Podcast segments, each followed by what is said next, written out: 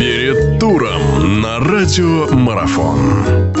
Друзья, всех приветствую. Вновь продолжается наш эфир. Настало время футбола. Чемпионат российской футбольной премьер-лиги продолжается. Выходим уже практически совсем на финишную прямую. Тут остаются несколько туров. Вот о туре 27-м будем разговаривать. У нас сегодня в качестве эксперта э, выступит наш прославленный тренер-футболист Виктор Евгеньевич Папаев. Виктор Евгеньевич, слышу, как сразу вы так немножко поднапряглись, видимо, после моих слов. Виктор Евгеньевич, рад вас Конечно. приветствовать. Здравствуйте.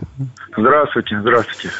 Ну, нам общаться с вами всегда интересно, всегда важно ваше мнение, тем более, что вы, как правило, как я обычно привык говорить, не то, что уж совсем зрите в корень, но, во всяком случае, близки к тому, чтобы сделать правильный и грамотный анализ. Вот давайте э, это делать. Крылья Советов Амкар. Этим матчем откроется основная программа тура 27-го. Амкар уступил в туре предыдущем. Сказывается ли отсутствие Черчесова, уход Черчесова из команды или нет? Крылышки, что по поводу них думаете? Играют они в Самаре. В общем, по матчу матчу крылья Советов Амкар. Ваше мнение? Ну, насчет э, Амкара, конечно, сказывается, нарушается. Тем более тут э, две попытки такие были. Вроде бы уже смирились, что ушел, уходит Спартак. Потом, когда сорвалось, обрадовались. И вроде бы вернулся. И снова там э, микроклимат как бы так немножечко воспряли. Потому что вот их успехи, связанные с Черчесовым, они естественно, очень улучшили мотивацию, микроклимат, и сами игроки были удовлетворены работой, и поэтому у них было такое состояние и уверенности, и э, более высокой мотивации. А сейчас э, у них какой-то спад наступил, вот последние результаты об этом говорят. Вот. И, э, ну, а что касается конкретно матчей Крылья Советов, они последние матчи неудачно проводят. Э, их ситуация прижимает, надо уже что-то брать, чтобы снова там не стать. Э, участником розыгрыша там этих последних мест и переходных матчей.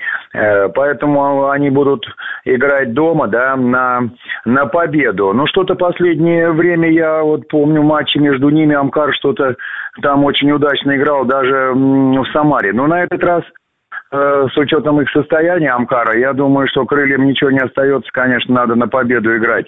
Вот. Но отдам в один мяч преимущество э, крылья советам. Урал. Как вам Урал с приходом Тарханова? Команда, ну, это, наверное, можно отметить и по положению в турнирной таблице, хотя здесь э, разборки еще за вот это самое заветное место, за сохранение прописки в, в элитном дивизионе она продолжится, но, тем не менее, Урал с приходом Тарханова действительно предстоит таким коллективом уже несколько иным. И игра с Томью, игра очень важная. По сути дела, наверное, тоже игра за 6 очков.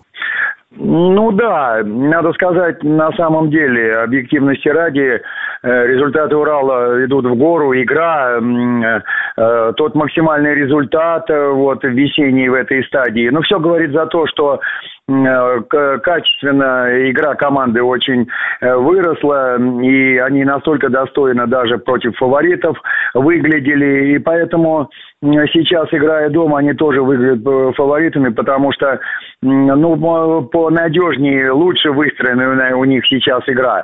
И я думаю, сама обстановка в команде э, очень хорошая, и, и, и нет смысла, как бы говорится, прерывать э, то, что э, хорошо идет. Поэтому я думаю, они должны победить при всем уважении к Томи, хотя Томи тоже огрызается, и так просто ее не возьмешь. Но думаю, все-таки Э, два мяча, думаю, в пользу Урала я отдаю. Продолжение беседы через мгновение. Оставайтесь на радиомарафон.